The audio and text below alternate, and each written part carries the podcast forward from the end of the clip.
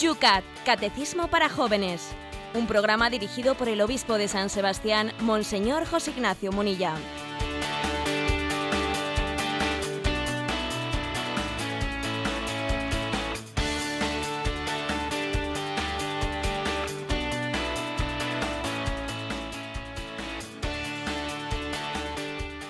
Muy buenos días, queridos amigos del YUCAT.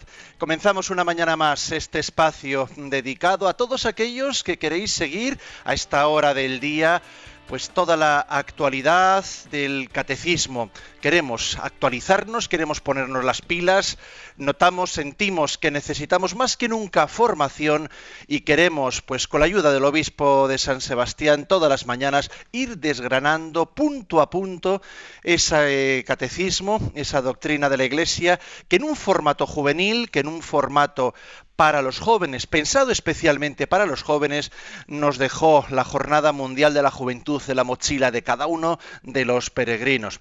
Hoy tenemos un día precioso, eh, además un día, pues Santa Lucía, acabamos de verlo ahora mismo con nuestros amigos y compañeros de Gandía, en los cuales poníamos por intercesora a Santa Lucía, José Ignacio. Hoy fiestas, por cierto, en tu parroquia natal, habrá que decir.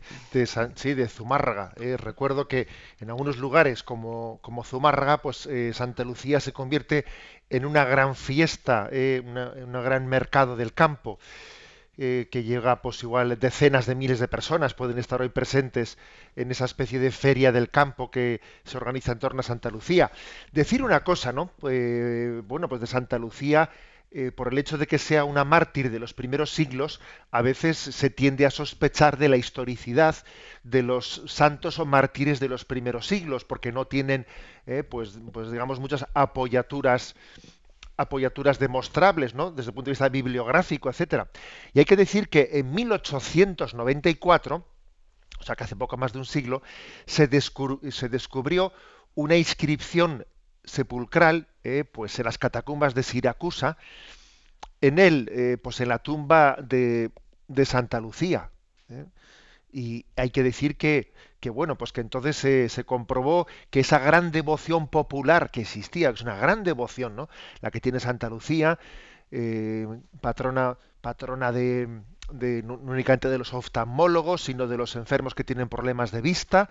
Algunos pensaban que esa devoción popular no tendría base histórica y, bueno, pues digamos que aquella inscripción ¿eh? en una tumba del siglo V encontrada pues allí en las catacumbas de Siracusa, digamos que la arqueología vino a confirmar la devoción popular. ¿eh? La devoción popular, por lo tanto, no está desligada de la historia, sino que aquí tenemos un caso concreto. Allá nos encomendamos que Santa Lucía te proteja la vista, ¿eh? solemos decir popularmente. Y la vista no solo del cuerpo, sino también la mirada de la fe, que, que aumente nuestra fe, que la reconforte. Pues a Santa Lucía nos encomendamos, a ella le pedíamos también esa mirada profunda para los temas que hoy también vamos a desgranar. En un día que tenemos, mm, se nos anuncia lluvioso en San Sebastián, aunque todavía, bueno, pues no llueve, pero 11 grados tenemos en San Sebastián. Yolanda, ¿cómo están los madriles en la cuestión meteorológica? Pues más frescos, cielos cubiertos y 2 grados. Bueno, pero la temperatura, vamos nosotros a elevarla con este programa que toda las mañanas te acompaña a esta hora. Todos los que os sumáis al...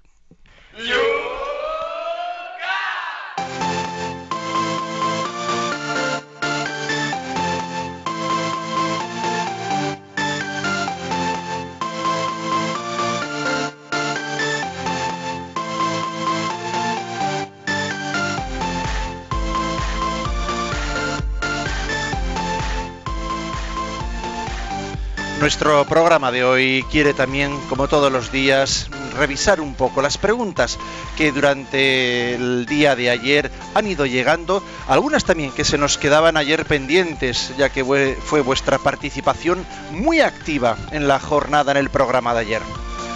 Los que durante el día de ayer se bajaron del podcast de Radio María el programa, porque no podían seguirlo en directo. Ahora tienen también el momento en el cual sus preguntas, las que hicieron durante el día, aquí las intentamos contestar. Pues como lo ha hecho desde Marbella, pero por cierto, Málaga, Juan Manuel nos dice así. Buenos días, escucho Yucat Radio María todas las mañanas y me encanta. En esta mañana quisiera preguntar dos cosas. ¿Por qué se dice que Jesucristo es Hijo único de Dios, Padre, cuando todos somos hijos de Dios? Y la segunda dice, durante el momento de la consagración el sacerdote dice, lo pasó a sus discípulos diciéndoles, en la última cena no acudieron solamente los doce apóstoles. Vamos a ver, la primera pregunta, ¿por qué se dice que Jesucristo es el Hijo único del Padre si también nosotros después se dice que somos hijos de Dios? Bueno, hemos tenido ocasión ¿eh? de, explicar esto en este programa y es muy interesante esa, esa distinción. Es el primogénito, el hijo único del Padre.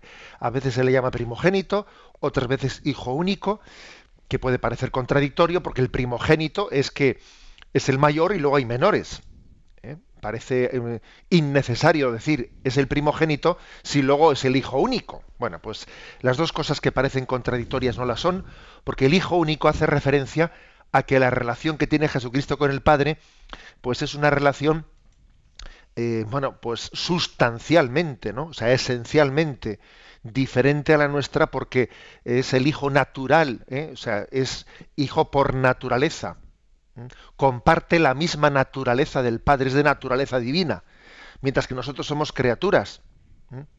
Nosotros hemos sido creados. Jesús no ha sido creado, ha sido engendrado por el Padre.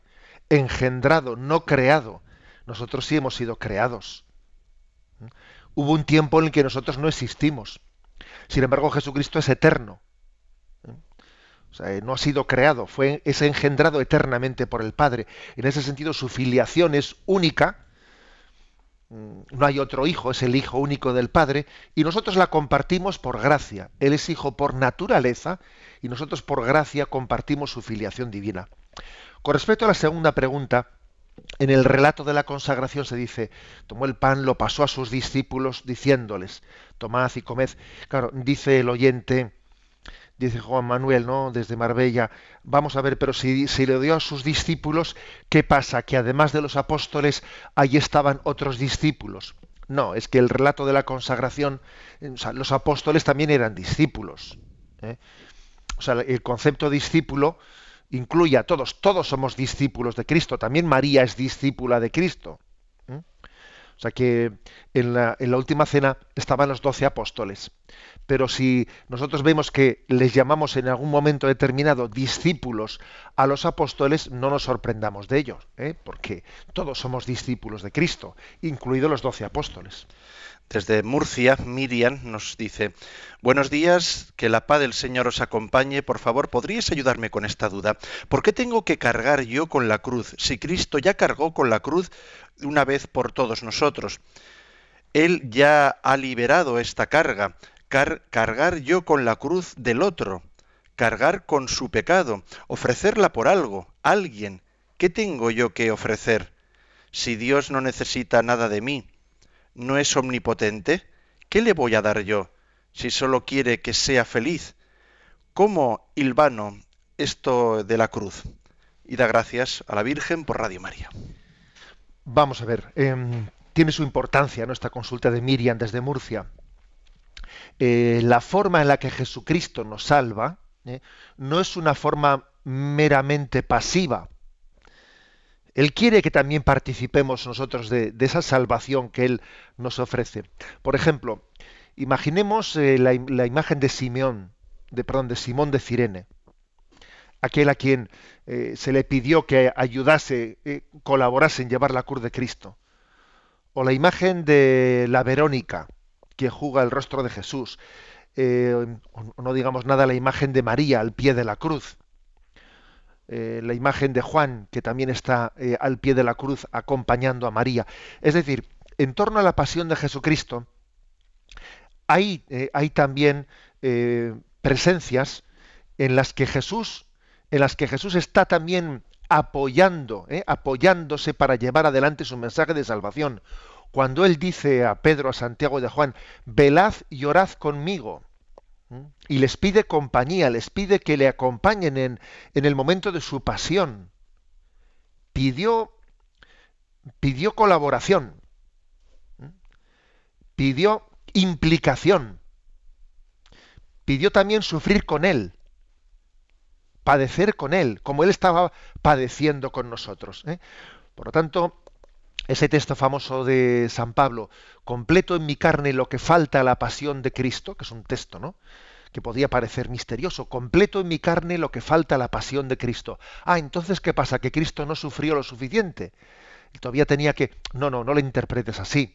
Lo que falta a la pasión de Cristo es mi implicación, que el que te creó sin ti no te salvará sin ti. Es decir, que mi vida también tiene que ofrecerse junto con Cristo. Tiene que ser ofrecida.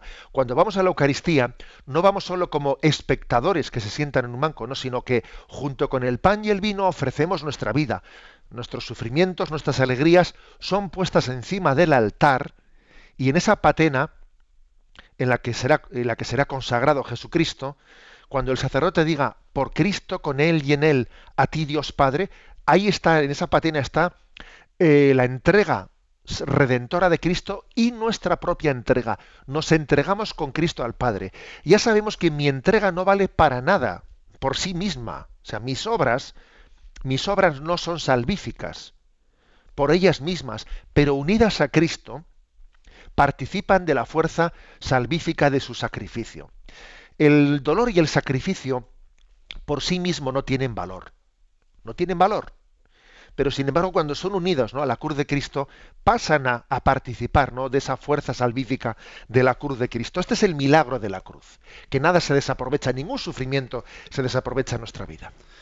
Desde aquí al ladito, desde San Sebastián, Antonio nos escribe, me pregunto por la historicidad de la forma en que la famosa película La Pasión de Mel Gibson describe esto.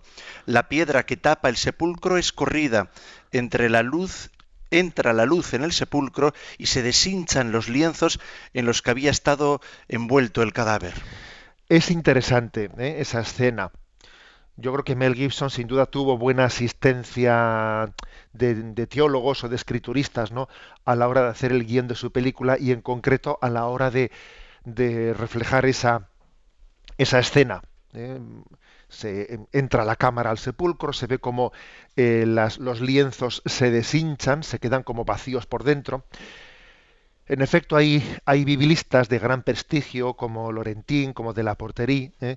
que recuerdan que en Juan 25 se narra cómo llegaron al sepulcro llegó primero al sepulcro y habiéndose agachado, ve los lienzos en el suelo. ¿Eh? Narra qué es lo que ve, ve los lienzos en el suelo. Pero claro, así dicho en castellano, eh, queda un poquito corto de ve los lienzos en el suelo. Eh, San Juan utiliza en griego, que el Evangelio está escrito en griego, el verbo keimana, que significa que los lienzos están tendidos pero aplanados, alisados en el suelo, o sea, como, como deshinchados. ¿eh?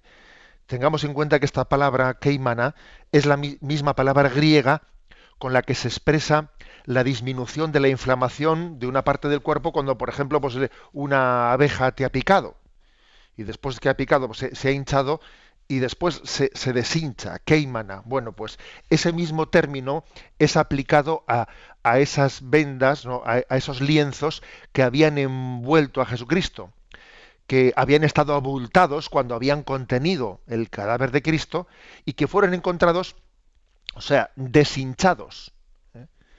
Eso, a, eso a Juan le impacta, le impacta, porque dijo, bueno, como alguien ha robado el cadáver sin haber, ¿eh? sin haber desdoblado, sin haber ido quitando las vendas. ¿eh? Eso, eso a él le, le impresionó, porque vio en ello una huella, ¿eh? una huella de la, de la resurrección. Y por eso dice, entró al sepulcro, vio y creyó.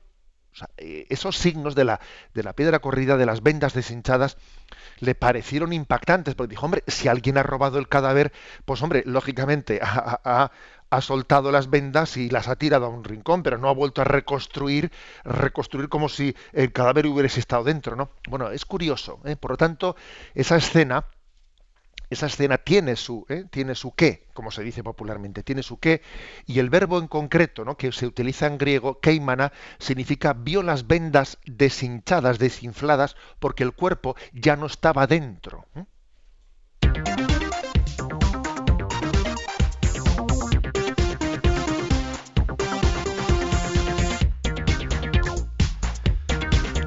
Nos quedan muchas cosas en el tintero, procuraremos irlas recuperando, pero tenemos que continuar adelante. Son las 8 y 16 minutos, 7 y 16 minutos de la mañana. Sintonizas Radio María. You.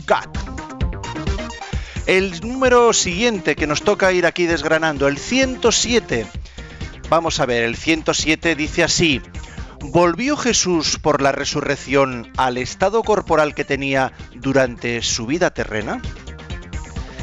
Y la respuesta es la siguiente. El Señor resucitado se dejó tocar por sus discípulos, comió con ellos y les enseñó las heridas de la pasión. Sin embargo, su cuerpo ya no pertenece únicamente a la tierra, sino al ámbito divino del Padre. Cristo resucitado, que lleva las heridas del crucificado, ya no está ligado al tiempo y al espacio.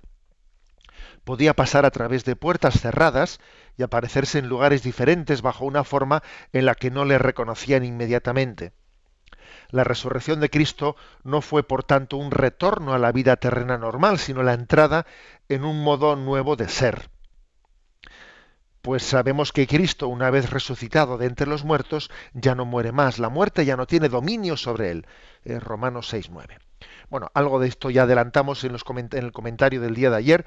Decir que la forma en la que Jesucristo resucitado se aparece, esas apariciones de Cristo resucitado, que son muy importantes ¿no? para confirmar la fe, nuestra fe en la resurrección, eh, bueno, pues son, son unas formas de, de, reflejarse que subrayan dos cosas, que es el mismo Jesucristo, pero que está en un estado diferente. Su estado es diferente, es el mismo. Incluso se remarca, tiene las huellas del crucificado, tiene las huellas de la pasión. ¿eh? Obviamente el hecho de que ese cuerpo resucitado tuviese las huellas de la pasión, tenemos que, eh, tenemos que interpretarlo, a ver, no como que un cuerpo resucitado, en él eh, las heridas que haya tenido mm, vayan a permanecer. No, vamos a ver, tenemos que interpretarlo como que también son unos signos que en su misericordia el Señor nos da, pues para reconocer, para que no dudemos de que es el mismo Jesucristo. Trae tus manos, mira el agujero de mis clavos, etcétera. No es que un cuerpo resucitado, entendedme, ¿no? Vaya a tener heridas o agujeros. Obviamente el Señor también es buen pedagogo y, está queriendo mm, dar, darse a entender, darse a conocer. Luego, eh, el que el cuerpo resucitado de Cristo tuviese huellas de la pasión, no hay que entenderlo sino como eh, pues una pedagogía del Señor para que entendamos que dice el soy yo, no un fantasma. ¿eh? Esa expresión no un fantasma, pues es que es queriendo vencer la dificultad de creer, ¿no? Lógicamente que tenemos. Pero siendo el mismo, también se remarca que es diferente, que no está sujeto al espacio y tiempo, como ese cuerpo ¿no? de Jesucristo, hasta su glorificación, de hecho estaba. O sea, Jesús estaba sometido al espacio y al tiempo. Y cuando tenía que ir de Galilea a Judea, pues tenía que ir andando como todo hijo de vecino ¿eh? y hacer los kilómetros que le tocaba hacer. Jesucristo no nos consta en ningún momento que hiciese ningún milagro, ¿no? Antes de su glorificación, de desplazarse de un sitio a otro, bueno, pues sin, sin ahorrándose el trabajo de andar, no. Jesús no hizo milagros de bilocación, de estar en dos sitios al mismo tiempo. No, no lo hizo. ¿eh? O sea, él estuvo sometido a todas las leyes espaciotemporales. ¿eh? Bueno, pero lógicamente cuando el cuerpo de Cristo ya está glorificado, está resucitado, eso ya es distinto. O sea, es que digamos que ese cuerpo ya no está sometido a la ley del espacio y del tiempo. Y de hecho lo propio de un cuerpo resucitado es que no pueda ser percibido. ¿eh? No, no pueda ser visto. Si, si fue visto, si fue tocado, eh, si incluso dijo, em, tenéis algo para comer, y si compartió la mesa eh, con sus apóstoles y con sus discípulos, si compartió la mesa, sin duda fue porque quiso vencer nuestra incredulidad. ¿eh? Luego digamos las dos cosas, que es el mismo Jesucristo, pero que al mismo tiempo mm, pues está en otra dimensión en otra dimensión diferente. Esto también a nosotros nos da una pista para entender cómo va a ser nuestra resurrección. El cuerpo resucitado será el mismo cuerpo, ¿eh? el mismo cuerpo mortal que tenemos en este, en este momento, pero un cuerpo glorificado. en la carta de San Pablo a los Corintios, cuando habla de la resurrección de los cuerpos, dice, sembramos un cuerpo carnal y cosecharemos un cuerpo espiritual. Utiliza la imagen de, la siembra y la cosecha, el, grano de trigo que muere y que después eh, bueno, se transforma y, bueno, y, dice, ¿no? En griego dice, sembramos un cuerpo carnal, soma, soma sarkikos, dice en griego, ¿no? O sea, cuerpo carnal, y cosecharemos un cuerpo espiritual, soma neumáticos.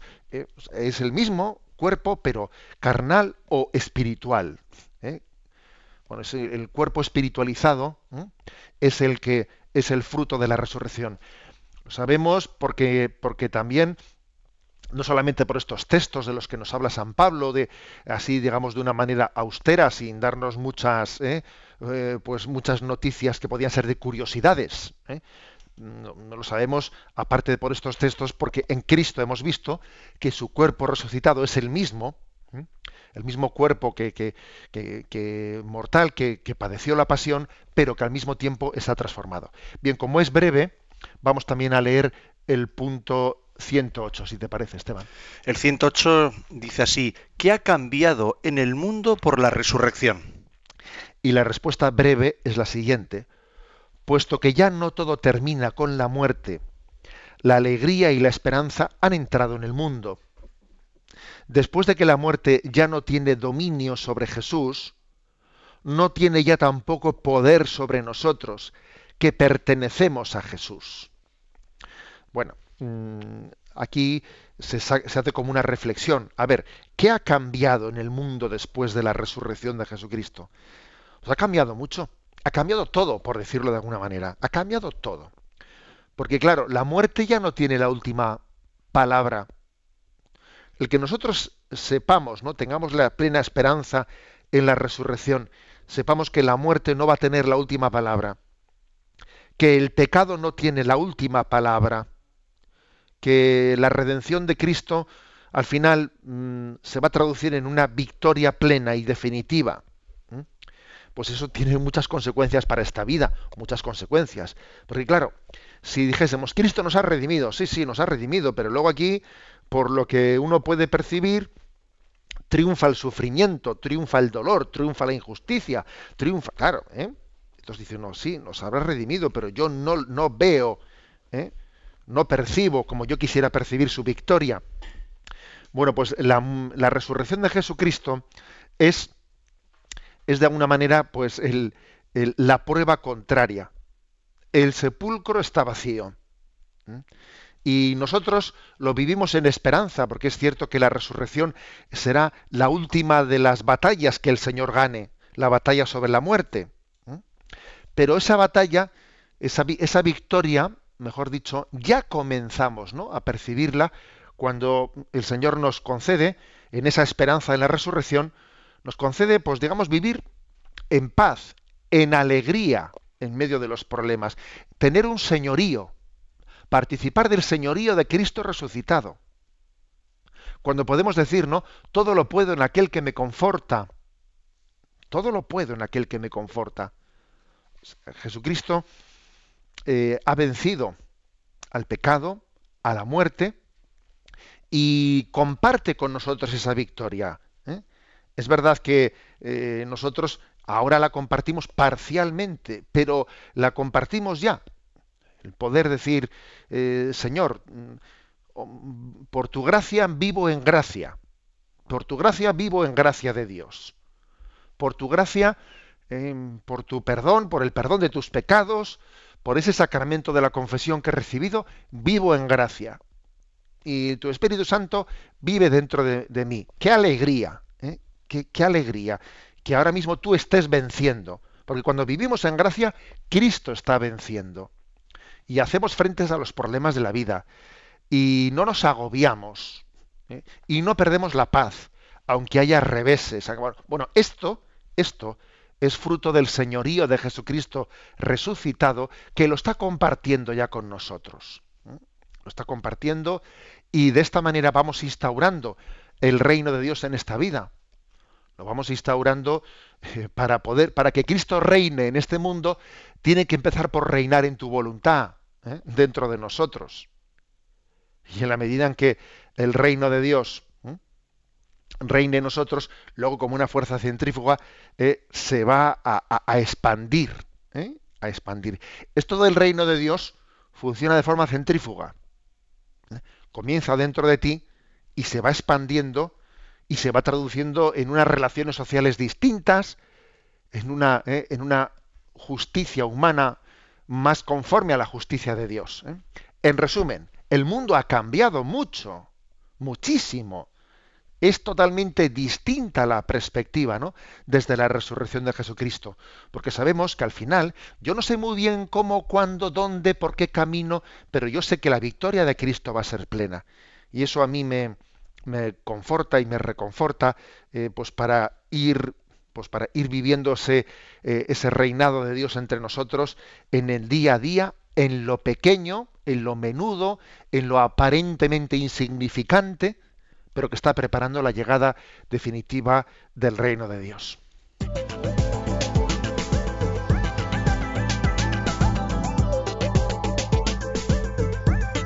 Es el momento de vuestra participación. Recordamos los canales para que lo puedas hacer en Twitter no tienes más que mandar citando a arroba obispo munilla, tu tweet con tu pregunta a arroba obispo munilla. En Facebook busca la página donde estamos planteando estos temas y ahí bajo las dos preguntas que acabamos de plantear en cada una de ellas, según con la cual esté relacionada, puedes plantearla. La página de Facebook, también muy sencilla de buscar, UCAT Radio María. No os olvidéis de pinchar el me gusta en la página, si es que te gusta la página del UCAT Radio María. El email yucat@radiomaria.es y también tenemos ese teléfono, el teléfono que todos conocéis de Radio María. Para participar en directo 91 153 8550 91 153 8550. Vamos a escuchar un mensaje antes de empezar a atender vuestras preguntas.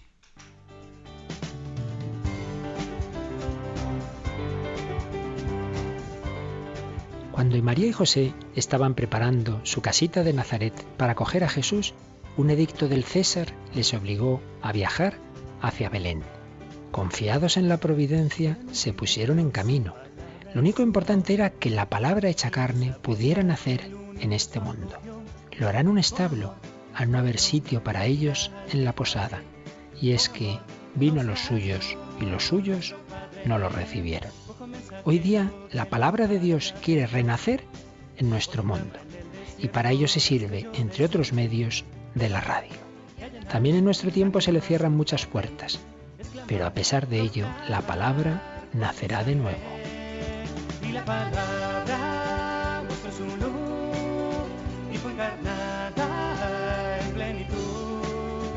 Si se le cierran las puertas de los palacios de los poderosos, se le abrirán miles de corazones humildes. La providencia actúa a través de muchas personas buenas y de circunstancias inesperadas como la posibilidad de adquirir un paquete de frecuencias muy importantes para muchas localidades españolas. Por ello, necesitamos tu ayuda económica. Puedes hacerlo llamando al 902-500-518. ¿Podremos contar contigo como instrumento de la providencia? Era en el principio la luz verdadera Dios, que vino al mundo a todo hombre alumbró. Cuando en la audiencia del pasado 10 de octubre el padre Livio, director de Radio María en Italia, pudo saludar al Papa, este le dijo, sé que Radio María hace mucho, mucho bien en el mundo. Os doy las gracias. Gracias que se extienden sin duda a todos los que hacéis posible que la radio de la Virgen pueda seguir colaborando con el Papa para que Cristo renazca entre los hombres de nuestro tiempo.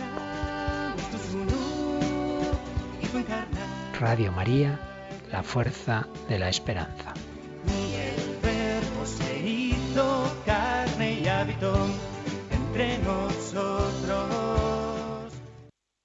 Sintonizas Radio María, mensaje importante, estamos en Radio María, estamos de campaña. Y ahora es el momento, el momento en el cual abrimos nuestras redes sociales para que podáis participar. Vamos a, acaba de entrar ahora mismo un Twitter de Miriam y a ella le vamos a dedicar el primer momento de esta vuestra participación.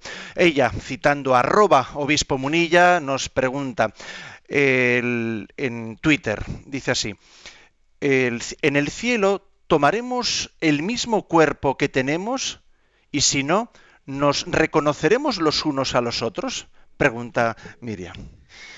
Vamos a ver, hablamos de nuestro mismo cuerpo, ¿no?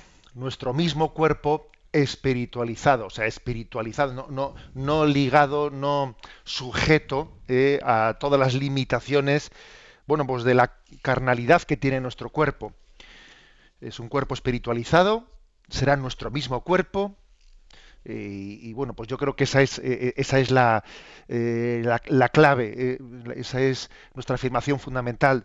Somos nosotros mismos. Si no fuésemos, si yo, si a mí yo, ¿no? Le falta mi dimensión corporal, oiga, pues no, no, no, es mi yo completo, porque yo no soy un ángel, soy un ser humano y un ser humano es cuerpo y alma, y por lo tanto la dimensión corporal es importante. Es que no somos ángeles. Ahora bien, tampoco imaginemos la resurrección pues de una manera, ¿eh? pues a veces dice, bueno, ¿y el, cuerpo va a ser más parecido al que yo tenía cuando era joven o al que cuando yo era mayor? Y ya comenzamos a hacer unas preguntas en las que ya la imaginación nos falla. ¿eh? Nos falla, porque entramos ya en una concepción demasiado carnal. La pregunta que dice, ¿nos reconoceremos? Vamos a ver, es que más que nunca, porque nunca el hombre se conoce mejor como cuando se conoce en Dios al conocer a Dios, nos conocemos mucho mejor a nosotros mismos, unos a otros. Somos a veces unos desconocidos unos para otros porque no conocemos a Dios. Conocer a Dios es como ir, yo conozco al pintor, es mucho más fácil conocer los cuadros cuando uno conoce al pintor. Si no conozco al pintor, los cuadros no sé interpretarlos bien. Cuando uno ha conocido al pintor, bueno, si me permitís este ejemplo, sirve para responder a esa pregunta del oyente y decir, eh, nunca nos, nos conoceremos mejor que cuando nos conozcamos en el cielo, porque allí tendremos la luz de Dios y a la luz de Dios nos conoceremos profundamente. José Ignacio, nos vamos hasta Málaga. Allí tenemos a Vicente. Vicente, buenos días. buenos días. Cuéntanos, ¿qué quieres preguntarle al obispo? Sí, eh, quisiera una, una, consulta. Lo que se ha comentado de la resurrección de Cristo, cómo ha cambiado el mundo. Y me ha surgido una duda de qué ha ocurrido con todos aquellos que han muerto antes de la resurrección de Cristo, en qué situación han quedado. De acuerdo. Pues bien, esa, esa pregunta del oyente, eh, hay que decir que antes eh, de la resurrección de Jesucristo, todos aquellos ¿no? fieles del Antiguo Testamento, que esperaron, ¿eh? esperaron su llegada. Bueno, precisamente en el credo se dice que Cristo en el momento de su muerte descendió al lugar de los infiernos, descendió al lugar de los muertos o del Seol, es decir, eh, no los infiernos en el sentido de condenación, sino del estado en el que estaban todos ¿eh? los muertos del Antiguo Testamento, los fieles del Antiguo Testamento, que estaban esperante, expectantes, esperando su salvación, esperando que alguien fuese digno, según dice el libro del Apocalipsis, de abrir el libro de la vida, ¿eh? de inaugurar el cielo, de inscribir sus nombres en el libro de la vida. ¿eh? Por lo tanto, la redención de Cristo es también tiene capacidad retrospectiva. Cristo no solo redime a los que eh, hemos venido después de él, sino que también extiende su redención de manera retrospectiva hasta Adán y Eva. ¿eh? Adán y Eva también están redimidos por Jesucristo. También la resurrección de Cristo afecta ¿eh? a Adán y Eva de manera que ellos resucitarán al, final de los tiempos como nosotros, ¿eh? al, igual que nosotros. No, no hay diferencia entre haber sido redimido por Jesucristo antes o después de que Él llegase en lo tocante a la resurrección. Desde Málaga nos vamos ahora hasta Córdoba. Allí en Facebook Mamen nos pregunta, sabemos que Jesús se apareció tras su muerte y resurrección y que aquellos a los que se les apareció les costó reconocerlo, pero ¿hay constancia de que eso haya vuelto a pasar? ¿Nuestra incredulidad y escepticismo no haría demasiado difícil reconocerlo hoy día?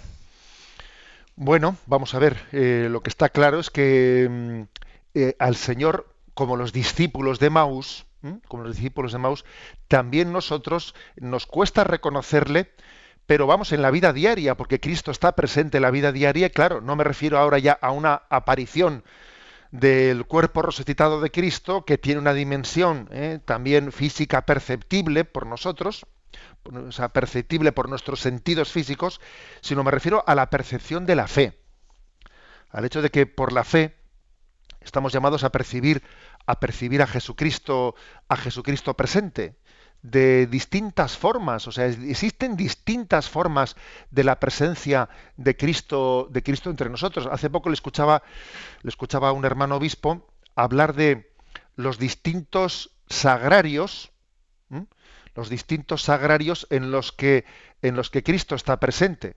Y me hizo gracia porque yo nunca había escuchado hablar de los seis sagrarios. No sé si vosotros os, suena eso, seis sagrarios. Pues bueno, pues os, lo voy a, eh, os lo voy a contar porque a mí me, llamó la atención y me imagino que también a vosotros os ayudará. Decía, seis sagrarios. Los pobres y sufrientes son eh, sagrario de la presencia de Dios. La comunidad eclesial es un sagrario social de la presencia de Dios donde dos o tres estén reunidos, ahí estoy en medio de ellos. Nuestra vida, nuestra alma es templo y sagrario del Espíritu Santo. La Eucaristía es el tabernáculo de la presencia sustancial de Cristo. La Biblia es el sagrario de la revelación de Dios, allí habita su palabra. Los santos también son como un sagrario en el que habita la fuerza del Espíritu Santo. O sea que seis sagrarios para descubrir a Cristo presente.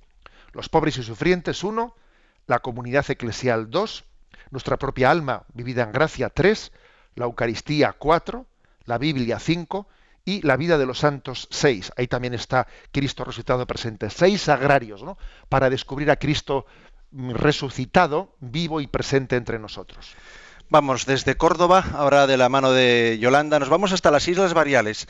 Yolanda, ¿qué llamadita hemos tenido en el 91 153 85 50? Nos ha llamado María Ángeles de Baleares para decirnos que tiene su consuegro no es creyente, no quiere oír hablar nada del Señor y cuando suceden cosas en la vida, pues por ejemplo alguna desgracia, ves, fíjate, esto cómo es que el Señor lo permite o cuando hay alguna enfermedad y una operación sale todo bien y se cura, y ella le dice, ves, esto es también gracias a Dios, dice, no, no, Dios no es, son los médicos. Entonces ella pregunta cómo puede dialogar con él. Bueno, pues eh, creo que hay que tener eh, pues toda la paciencia y el cariño necesario para, eh, para poder acompañar, pero yo diría lo siguiente, ¿no? Que ahí hay una contradicción evidente. Hay una contradicción evidente cuando alguien dice, a ver, los bienes de la vida, mm, no, yo no necesito de Dios para explicarlos. O sea, es decir, son las causas, el médico es el que, la medicina es la que ha sanado, es decir, ¿no? Si resulta que para explicar los bienes yo digo no necesito recurrir a Dios, las leyes naturales son suficientes para explicar los bienes, bueno, entonces sé consecuente y di, lo mismo de los males. Porque a ver, entonces, ¿cómo dices? ¿Y por qué Dios ha permitido esto? Pero no decías que las leyes naturales lo explican todo. Ahora, ¿por qué recurres de nuevo? ¿Eh? ¿Por qué recurres de nuevo a hablar de Dios cuando eh, ha habido, en tu opinión, una carencia? ¿eh? O sea, quiere decir que hay una incoherencia. ¿eh? Hay una incoherencia cuando no se quiere reconocer a Dios como autor del bien y se le reprocha ¿eh? que Él sea causante del mal, por lo menos por omisión. Es una, es una incoherencia. ¿eh? Con, lo cual, bueno, pues digamos, mm, tengamos paciencia como el, como el Señor la tiene, la tiene con nosotros, pero Él está siempre presente en nuestra vida. Terminamos esta sección con Facebook. María Luisa dice, si no me equivoco, han sido varios los santos que han visto a Jesús mm, después de su resurrección. Por ejemplo, tenemos el caso muy reciente, allá por los años 1930 y tantos, de Santa Faustina Kowalska. Gracias a ella veneramos la imagen de la Divina Misericordia. O también el caso anterior de Santa Margarita María de Alacoc, a quien se le apareció el Sagrado Corazón de Jesús. Sí, vamos a ver, hay que distinguir, ¿eh? hay que distinguir, digamos, eh, las apariciones de Cristo resucitado, las que tuvo eh, antes de ascender a los cielos, eran apariciones en las que era, digamos, físicamente perceptible, físicamente perceptible. Digamos, el Jesús resucitado, que aparece antes de ascender a los cielos, lo veían todos. O sea, los apóstoles, los discípulos, si pasaba por allí un romano no creyente también le veía, eh, los judíos, es decir, era visto por todos. Sin embargo, por ejemplo, cuando ya después de su ascensión a los cielos, el Señor se le resucitado se le aparece a San Pablo camino de Damasco y le envuelve una luz, etcétera, ya no era visible de esa manera, o sea, estaba ascendido a los cielos. Y San Pablo le vio en una visión, digamos, de tipo interior, pero los que iban con San Pablo camino de Damasco, allí, digamos, no vieron nada, o sea, vieron una luz, un destello, pero no vieron a Cristo resucitado. Y, y cuando Santa Fastina Kowalska o Santa Margarita María de la Coque y ese tipo de santas que han tenido eh, experiencias místicas de ver místicamente a Jesucristo, entendamos que no le vieron físicamente con los sentidos físicos corporales. ¿eh?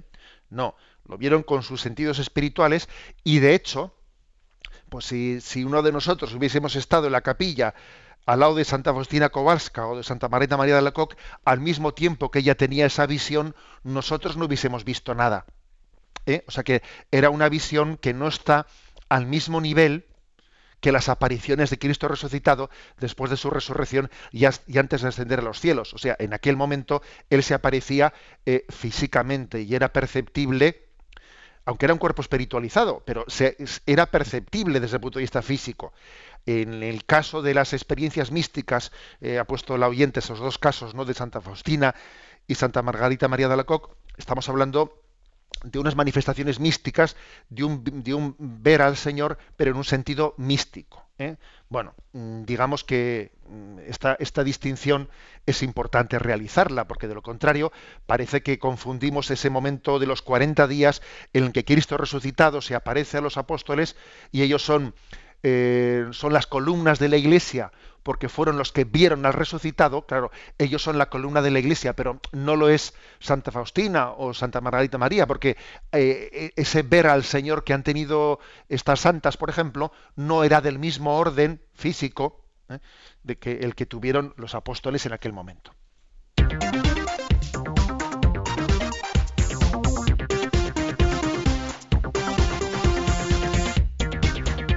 Vamos en esta última recta final del programa con la pregunta, el punto del Yucat número 109. ¿Qué quiere decir que Jesús ascendió a los cielos? Bien, vamos a ver. Responde de la siguiente forma. Con Jesús, uno de nosotros ha llegado junto a Dios y está allí para siempre. En su Hijo, Dios está humanamente cercano a nosotros los hombres. Además Jesús dice en el Evangelio de San Juan, y cuando yo sea elevado sobre la tierra, atraeré a todos hacia mí. En el Nuevo Testamento la ascensión de Cristo a los cielos marca el final de una cercanía especial de resucitado con sus discípulos a lo largo de 40 días. Acabado este tiempo, Jesús entra con toda su humanidad en la gloria de Dios. La Sagrada Escritura expresa esto mediante los símbolos de la nube y el cielo. El hombre, dice el Papa Benedicto XVI, encuentra su sitio en Dios. Jesucristo está ahora junto al Padre, de donde vendrá un día a, juzgar a vivos y a los muertos. La ascensión significa que Jesús ya no está en la forma en la tierra de forma visible, aunque está presente y está aquí. Bueno, eh, Jesús ascendió a los cielos. Eh, sería importante eh, matizar lo que significa esa expresión. Cuando decimos Jesús, primero se encarnó, se hizo hombre. Y luego, pues finalmente decimos, y finalmente, después de su vida, pasión, resurrección, ascendió a los cielos, no podemos interpretar eso como si Dios se hubiese, como si la segunda persona de la Santísima Trinidad se hubiese ausentado del cielo por 33 años y luego regresa. Claro, a ver, Dios cuando se hace hombre no deja de estar en el cielo, no deja de estar con el Padre y el Espíritu Santo. Las tres personas de la Santísima Trinidad sería impensable decir la Trinidad dejó de ser Trinidad, fueron pasaron a ser dos durante 33 años, porque el Verbo abandonó la Trinidad. ¿Me explico? ¿Eh? O sea, sería una concepción localista que sería ridícula. No es que la Trinidad durante 33 años mm, uno dijo, me voy, os dejo aquí a los dos y ya volveré. Hombre, me explico, ¿eh? perdonad que ponga ejemplos tan así un poco grotescos, pero es un poco para, para aclarar las cosas. ¿eh? o sea, el verbo cuando se hizo carne no es que dejase al Padre y al Espíritu Santo. Pero sí que es verdad que hay una novedad, una novedad sustancial, que es que cuando se dice ascendió a los cielos, es que eh, la Trinidad cambió, porque antes de la encarnación, la segunda persona de la Santísima Trinidad eh, no era hombre, y después de la ascensión a los cielos era también hombre, no solamente era Dios. O sea, Jesucristo no solo era el verbo anterior a la creación, sino que siguió siendo Dios de Dios, luz de luz, Dios verdadero de Dios verdadero, pero también era verdadero hombre. Luego hay una gran novedad, ¿no? Que es que cuando Dios vino a nosotros, era, era únicamente una naturaleza divina, y cuando Dios ha regresado, eh, sin dejar de ser lo que era desde toda la eternidad, obviamente, pues es carne de nuestra carne y sangre de nuestra sangre, es hombre verdadero como nosotros. La encarnación ha supuesto una novedad ¿eh? para Dios, y es que nos ha introducido, ¿no? Ha introducido a la naturaleza humana en la Trinidad en el cielo. Por eso dice aquí el Yucat que uno de nosotros, o sea, es decir, un, un hombre, un hombre, está junto a Dios en el cielo. Es Jesucristo, que no solo es Dios, que también es hombre. Entonces, para nosotros es una gran esperanza. Es decir, la, la carne humana, esta carne que tanto nos hace sufrir, nuestra condición corporal, que a veces arrastramos y que la sentimos como un borrico que, que hay que arrearle y que nos da, ¿eh? y que es muy lento. Bueno, pues esta, carne nuestra, que parece que es un borrico, es también un caballo pura sangre. Es un caballo pura sangre porque vemos que Jesucristo tiene una humanidad santísima que está introducida en el cielo. Bueno, pues eh, esa es una, gran, eh, una gran novedad.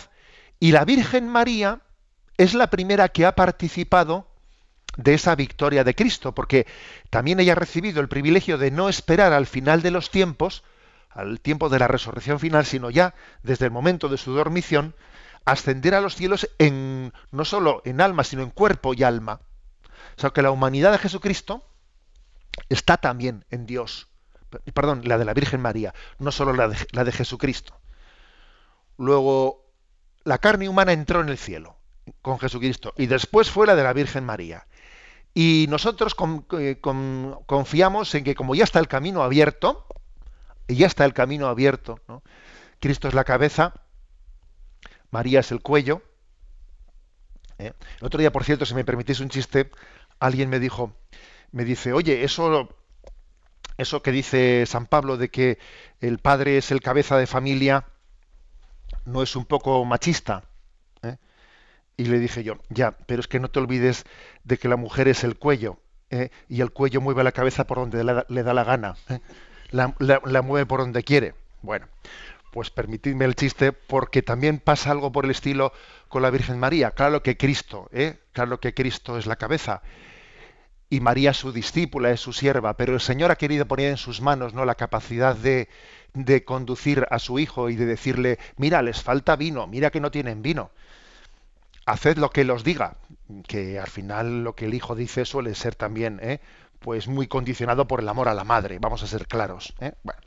Bien, pues, pues he aquí, por lo tanto, ¿no? lo, que, lo que supone para nosotros la ascensión a los cielos. Eh, ha comenzado, ¿no? Ha comenzado ya eh, a reinar Cristo, asentado a la derecha del Padre. O sea, cuando nosotros nos presentemos allí, no vamos a ser unos extraños. ¿eh? como si nosotros nos presentásemos ante, yo qué sé, imagínate que tú vas ante unos marcianos y que, dice, anda, estos que mira qué rostro tienen, ¿no? Como que son de otra raza. No, no. Yo cuando estoy, cuando esté ante Dios, tendré su rostro humano ante mí. O sea, no, me imagine, que no, debo de imaginarme mi encuentro con Dios como si fuese un encuentro, ¿no? Pues en la tercera fase eh, con un rostro irreconocible. No. Es el rostro humano de Jesucristo el que yo voy a ver. Eh, al despertarnos saciaremos de su semblante, de ese semblante, semblante de Jesucristo, el que fue engendrado en las entrañas de la Virgen María. Y esperamos también ver el rostro de María. también a la derecha del que está sentado a la derecha del Padre. Y quisiéramos nosotros estar a la derecha de aquella que está a la derecha, de quien está sentado a la derecha del Padre. ¿eh? Permitidme eh, que, os, que os marea a todos ya un poco. Bueno, este es el significado ¿no? de, la, de la ascensión a los cielos y confiamos en ella y invocamos a María la asunta a los cielos y a Cristo quien está ascendido a los cielos para que nosotros participemos plenamente de su victoria.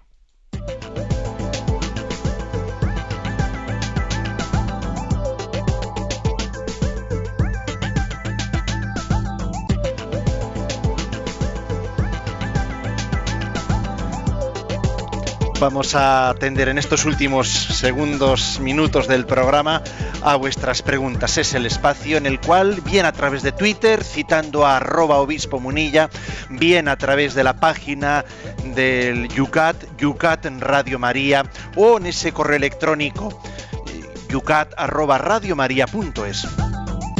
aprovechamos, lo vamos a leer, lo vamos a leer, no hay censura, pero aprovechamos para que mm, siempre en Facebook, acordaros, hacer las preguntas dentro de los temas planteados. Están ahí los posts con una fotografía que identifica y resalta los puntos que desgranamos y no hagáis, eh, no creáis un nuevo post porque quedan almacenados eh, y son de difícil eh, lectura pues las preguntas. Pero bueno, ahí, eh, Luisa, ya que estamos educando a utilizar de esta manera el Facebook, Luisa Ortega nos hace la siguiente pregunta, fuera de esas que hemos planteado nosotros ahí. Buenos días, me gustaría que me aclararan una duda que tengo sobre la resurrección. Cuando nos despojamos de nuestro cuerpo mortal, pasamos a otra vida en espíritu porque supongo que allí no puedo ir la materia. Mi duda es, tanto Jesús como la Virgen subieron en cuerpo y alma al cielo. Luego, ¿puede entrar en el cielo la materia?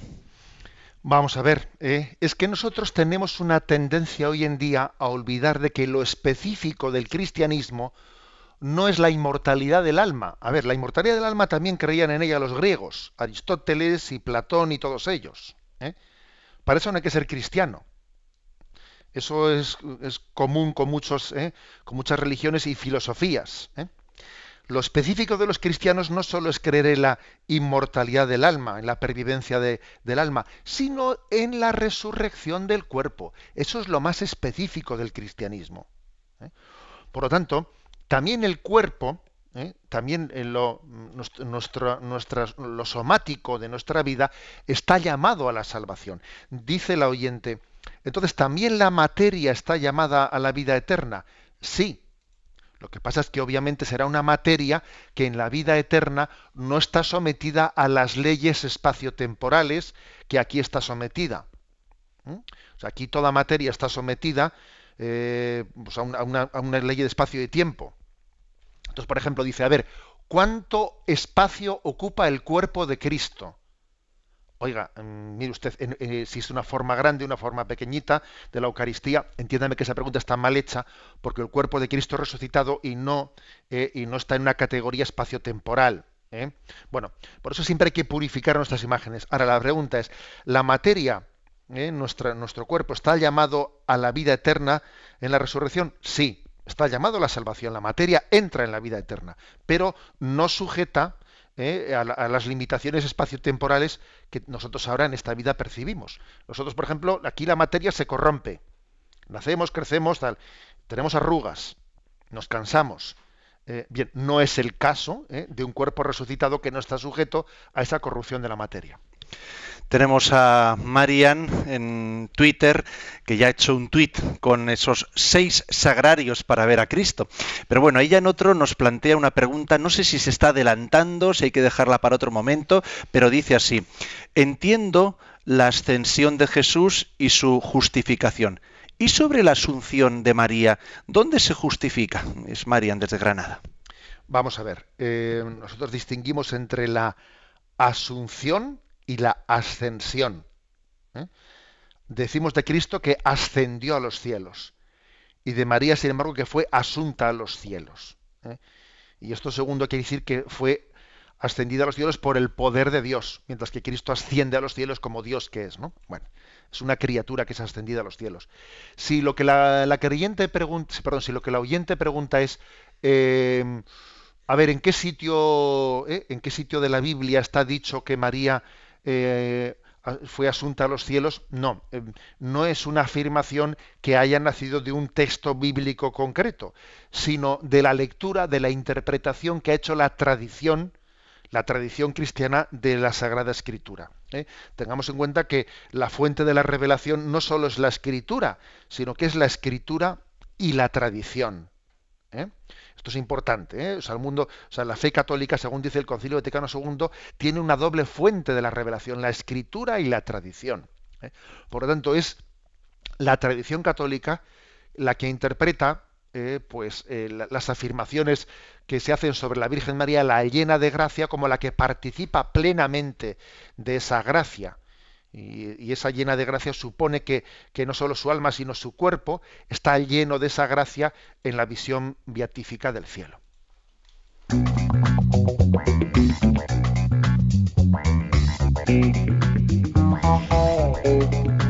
Esta sintonía nos pone de cara al próximo programa, pero el próximo programa no es mañana. Nos, el señor obispo se nos va de misiones, se nos va a Etiopía. José Ignacio, ¿qué hacemos? Pues sí, no, pero va a ser, va a ser cortito, va a ser cortito. Estaremos, si Dios quiere, ya el martes de vuelta por la noche, luego el miércoles a primera hora tendremos este programa. Pero les vamos a pedir a los oyentes que estos tres días o cuatro de ausencia que vamos a tener aquí, vamos a estar en Etiopía, en Meki, visitando allí unas misiones, eh, vamos a tener la gracia de poder consagrar tres iglesias que han sido eh, costeadas desde algunas familias y desde la propia cuestación de la diócesis de los fieles de esta diócesis de San Sebastián la cuaresma pasada. Vamos a poder también firmar un, un convenio con las diócesis que están cercanas al cuerno de África que están padeciendo la hambruna una gran hambruna y Caritas, Caritas Internacional firma con ellos unos convenios para poder asistirles en esa hambruna. Bueno, serán unos, unos encuentros misioneros breves pero muy intensos que, esperamos poder compartirlos con vosotros. Mientras tanto, eh, mañana, eh, en este mismo espacio de 8 a 9 de la mañana, el director de, Radio María, don Luis Fernando, eh, va a hacer una campaña, la campaña de Navidad. Y permitidme aquí que coja la trompeta y diga a todos los oyentes, vamos a remangarnos y vamos a colaborar con Radio María con alma, corazón y vida, ¿eh? porque este es un proyecto que es un milagro de la Virgen, pero sabéis que dice un refrán, dice, cuando Dios da su gracia, el hombre suda. ¿eh? O sea, quiere decir que su gracia hace que nos pongamos todos en marcha y que nos arremanguemos y todos colaboremos. Bueno, pues eso será, será mañana, el lunes, va a haber dos hermanos obispos, el obispo auxiliar de Pamplona y el arzobispo eh, de, Oviedo, que junto con Luis Fernando, el director, van a, explicar en este programa ese libro del Papa que ha escrito sobre la infancia de Jesús. ¿eh? Será aquí comentado el lunes.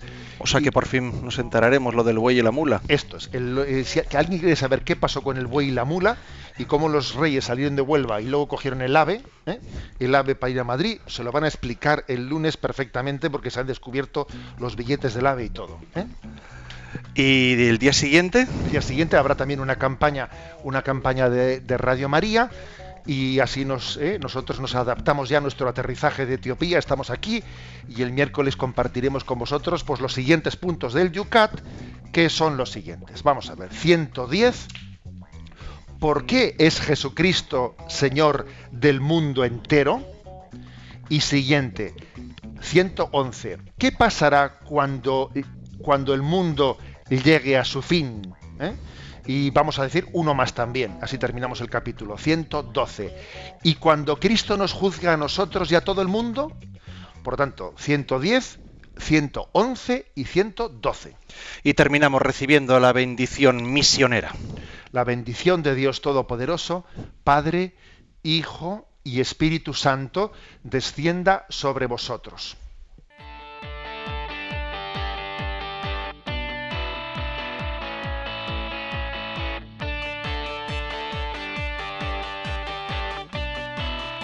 Finaliza en Radio María Yucat. El Catecismo para Jóvenes explicado por el Obispo de San Sebastián, Monseñor José Ignacio Monilla.